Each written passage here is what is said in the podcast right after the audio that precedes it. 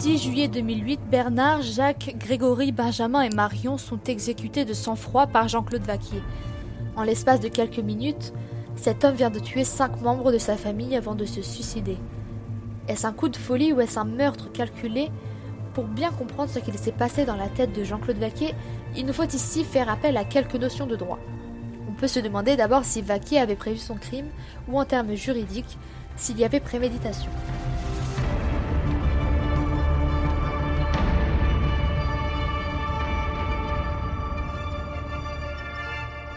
Vous écoutez Dans la tête de Jean-Claude Vaquet, épisode 4, L'insaisissable vérité. Si l'on se réfère au procès verbal de l'enquête, il est écrit que, je cite, Monsieur Vaquier élabore un guet-apens pour éliminer ses enfants. En effet, Jean-Claude Vaquier fait en sorte de réunir sa famille, ses fils notamment, sous prétexte de leur donner des explications quant aux tensions avec sa femme Isabelle. Voici ce que nous raconte le père Baptiste. Je pense qu'il a eu cette, dans l'esprit il a eu cette idée qu'il avait franchement mûri. Hein. C'était réfléchi, hein, tout ce qui a été fait. Ça n'a pas été euh, spontané. C'est-à-dire, euh, en s'attaquant aux enfants et à tout le monde, il s'est dit, je vais, je vais la faire sortir du trou et elle sera obligée de revenir. Et je pense que son intention première, c'était de lui faire du mal euh, à elle et il s'était un peu servi de, de tous les autres à ses fins. Dans un procès, définir si l'acte est spontané ou réfléchi change totalement la donne. Ce n'est pas le même crime ni la même peine. Dans un cas où on parle de meurtre, l'auteur de l'acte a l'intention de tuer. Mais s'il y a préméditation, circonstance aggravante du meurtre, on parle alors d'un assassinat. Pour maître Alexandre Gillioin, avocat au barreau de Lyon, un crime commis avec une arme à feu va plutôt dans le sens de la préméditation puisque ce n'est pas tout le monde qui possède des armes à feu. L'avocat oppose cela au crime commis à l'arme blanche. Charlotte Lucas, criminologue, semble aller dans le même sens au sujet de Vaquet. En tirant dans la tête, il est sûr de pas faire souffrir. Et en même temps, il a utilisé une arme à feu. Donc, c'est-à-dire qu'il met quand même à distance l'autre. Il aurait utilisé une arme blanche. Vous êtes obligé de vous approcher de la victime. Donc, vous êtes amené à potentiellement rentrer en contact physique et à prendre le risque Là, avec une arme à feu, il n'y a pas ça, déjà. Et puis après, effectivement, trois balles, il y en a c'est deux et d'autres trois. Et en même temps, il a tiré dans la tête. Donc il prenait pas tellement de risques de les louper. Donc euh, il y a manifestement euh, le désir quand même d'aboutir à, à ses fins. Mais alors, l'hypothèse du coup de folie est-elle à écarter? Jean-Claude Vaquier avait-il prévu de tuer cinq personnes et précisément celle qu'il a tuée? Rien n'est moins sûr. Par exemple, la mort de sa belle-fille, Marion fait pas beaucoup de sens. Cela ressemble plutôt à une victime collatérale. Une chose est certaine, Jean-Claude Vaquier avait planifié son crime, mais il n'avait sans doute pas tout prévu. Il est alors intéressant de se demander si le quintuple meurtre de la Magdeleine-sur-Tarn peut être assimilé à un crime de masse. Car pour un tueur de masse, les victimes n'ont que peu d'importance. L'important, ce n'est pas qui l'on tue, l'important c'est de tuer, et de tuer beaucoup. Est-ce le cas de Vaquier? Nous avons soumis notre hypothèse à Charlotte Lucas, criminologue et psychologue clinicienne. Moi, je ne le qualifierais pas comme ça parce qu'il me semble que c'est pas pas ça l'enjeu. C'est pas la quantité de personnes, c'est plus euh, il a réuni toute sa famille et tous les siens pour les supprimer. C'est ce que j'entends en fait.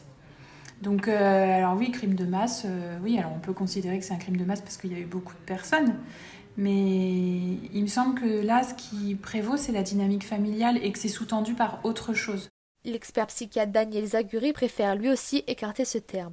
Le tueur de masse, euh, c'est généralement euh, quelqu'un qui, dans un moment de rupture, commet un acte spectaculaire destiné à tuer un maximum de personnes pour produire un maximum d'effets euh, médiatiques et pour en mourir en apothéose en quelque sorte. C'est une stéréotypie totale. J'ai vécu une vie de merde, les femmes s'intéressaient pas à moi, j'étais dans, mon petit coin, je veux mourir comme j'ai pas vécu, c'est-à-dire je veux mourir de façon grandiose. Bon, euh, euh, franchement, on n'est pas là-dedans. On n'est pas là-dedans. Il ne faut pas chercher à... Tueur en série, ça n'a rien à voir. Ça n'a rien à voir avec ça. Tueur de masse, ça n'a rien à voir avec ça. Euh, c'est pas quelqu'un qui veut tuer un maximum de personnes pour accomplir un geste spectaculaire, pour entrer dans l'histoire. Euh, il tue en masse, mais il tue en masse dans sa famille.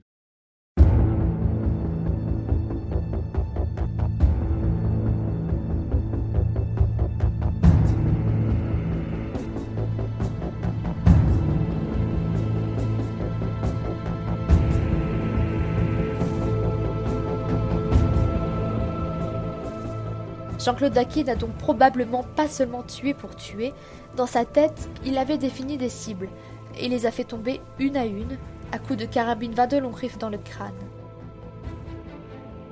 Mais s'il ne semble pas avoir agi sous le coup de la folie ou de l'affolement, il ne faut pas pour autant écarter la piste de la pathologie.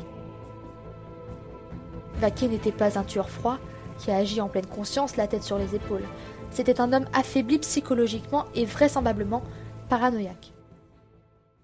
Il faut faire très attention, parce que très souvent dans les articles de presse, préméditation est associée à absence de pathologie.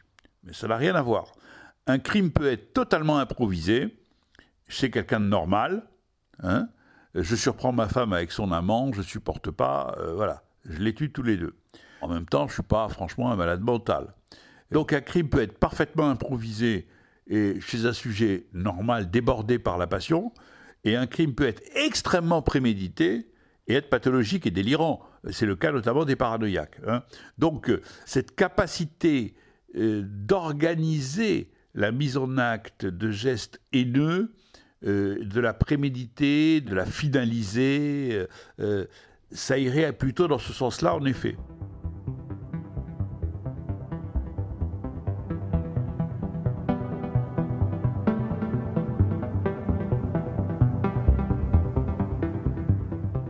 Des témoignages que nous avons recueillis, il est presque certain donc que Jean-Claude Vaquier souffrait d'une pathologie psychique. Dans ce cas, il aurait été possible que Jean-Claude Vaquier ne soit jamais jugé.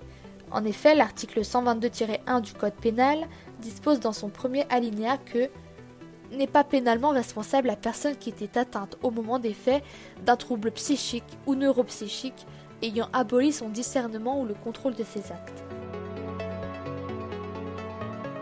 Jean-Claude Vaquier était-il responsable pénalement de ses actes Aurait-il été jugé pour le crime qu'il a commis Ce qui est sûr, c'est qu'en l'absence de procès, Jean-Claude Vaquier est mort, judiciairement innocent.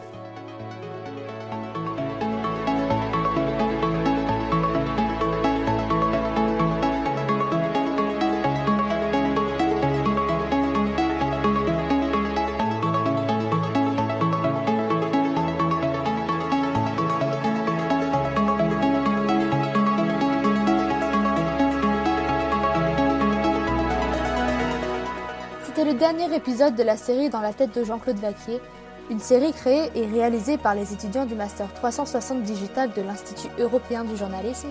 Si vous avez aimé ce podcast, dites-le nous et dites-le autour de vous. Merci et à bientôt.